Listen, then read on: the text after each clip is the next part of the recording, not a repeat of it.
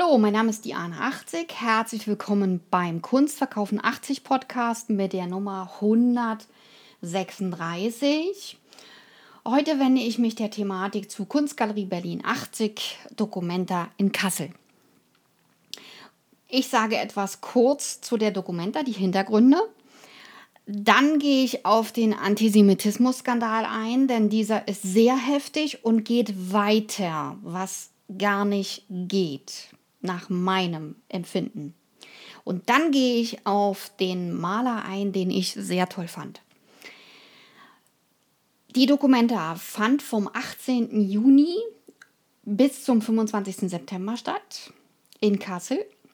Und es ist die weltweite bedeutendste Ausstellungsreihe der zeitgenössischen Kunst. Und zwar von allen Kulturen und fast allen Ländern. Diese gilt als Museum der 100 Tage, weil diese 100 Tage lang stattfindet.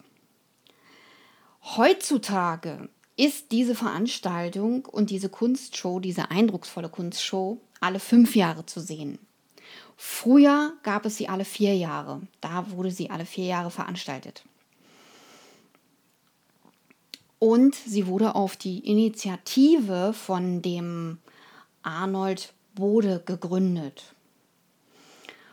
Und auf ihn geht die Ausstellungsreihe der ersten Dokumenta zurück. Und die war im Jahre 1995, nee, 1955 wurde diese präsentiert.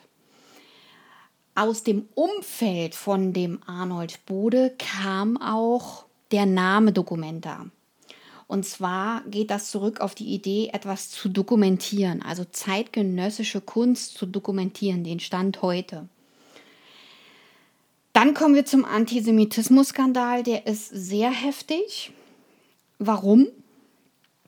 Es geht erstmal um ein Gemälde von der indonesischen Künstlergruppe und dieses erste Werk wurde als Antisemitismus-Skandal eingestuft, weil es, ähm, ich sag mal, die israelische Befindlichkeit im stärksten Maße, hm, naja, man könnte sagen, ähm, wirklich wackeln lässt und die sich nicht wohlfühlen damit und zu Recht auch. Dann erfolgte ähm, eine Entnahme, dass man das also weggenommen hat, das Werk. Und jetzt tauchen plötzlich weitere Kunstwerke auf, die antisemitistisch sind.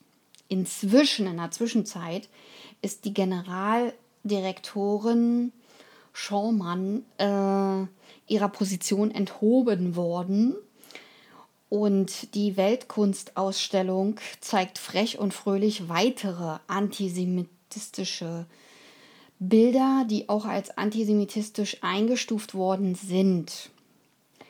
Und zwar gibt es hier oder gab es hier Beschwerden von Gästen, denen gar nicht richtig nachgegangen worden ist. Also die Gäste hat man gar nicht informiert, was dann aus ihrer Beschwerde geworden ist sondern hier ähm, hat man in einer Broschüre aus dem Jahre 88, also 1988, die in Algerien veröffentlicht wurde, ähm, hat man hier zwei Bilder gezeigt von einem syrischen Künstler und der hatte israelische Soldaten als entmenschlichte Roboter auf seinen Zeichnungen skizziert mit riesigen Zähnen und hat den einen Roboter Soldaten verwendet, um ein Kind zu bedrohen. Und auf der anderen Darstellung tritt eine Frau dem Roboter-Soldaten in den Unterleib und er trägt eine Hakennase. Und beide Soldaten sind gekennzeichnet mit einem Davidstern auf dem Helm. Und ich finde, das geht in der heutigen Zeit überhaupt nicht mehr, dass wir das israelische Volk in irgendeiner Form, ich sag mal, diskreditieren, bedrohen oder an die schlimme Zeit des Nationalsozialismus erinnern. Und das ist eine Erinnerung daran, also Kennzeichnung von Menschen ist eine äh, ganz, ganz heftige Sache, denn es gibt ja noch Überlebende vom Holocaust. Und wer sich mal so einen Bericht angesehen hat, angehört hat, dem steigt wirklich alles nach oben, weil diese Dimension von diesem Schrecken wird hier eigentlich so, naja, klein gemacht und das ist nicht angemessen. Ich selber war äh, im Museum Fredericanum. Dort fand ich einen großformatig arbeitenden Künstler, Richard Bell.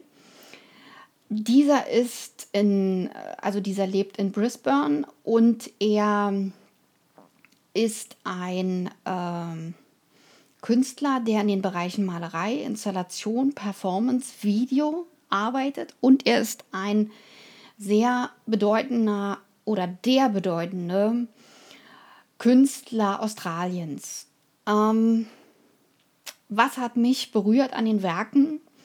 Man muss wissen, dass er auch ein ähm, Aborigine ist und in seinen Werken setzt er sich ein, einmal künstlerisch und politisch, um die Probleme der westlichen kolonialisierten ähm, Gebiete und der indigenen, der indigenen Bevölkerung ähm, zu thematisieren. Und die Kunstproduktion mit dieser setzt er sich dahingehend auseinander. Und man muss dazu sagen, dass er ein Aktivist ist, der sich politisch ähm, einsetzt und ähm, dass er ein sehr politisch engagierter Mensch ist ähm, und sich für die Rechte der Aborigines einsetzt. Und zwar geht es damit um die Emanzipation und um die Selbstbestimmung der Aborigines, was ganz wichtig ist. Damit eben nicht jemand über den Kopf hin Entscheidungen trifft, der gar keine Ahnung hat von dieser äh, Bevölkerungsgruppe. Und das hat mich ähm, sehr bewegt. Diese großformatigen Bilder zeigen auch teilweise ihn selbst oder er ist auf manchen Bildern zu sehen oder wiederzuerkennen oder ich glaube, ihn wiederzuerkennen. Und er setzt sich mit der Problematik des Nicht-Gehört-Werdens oder des Nicht-Wahrgenommens, des Nicht-Wahrgenommen-Werdens auseinander. Was ich sehr gut finde, denn wir haben ja mehrere Bevölkerungsgruppen, die ähm, nicht wirklich ein Sprachrohr haben.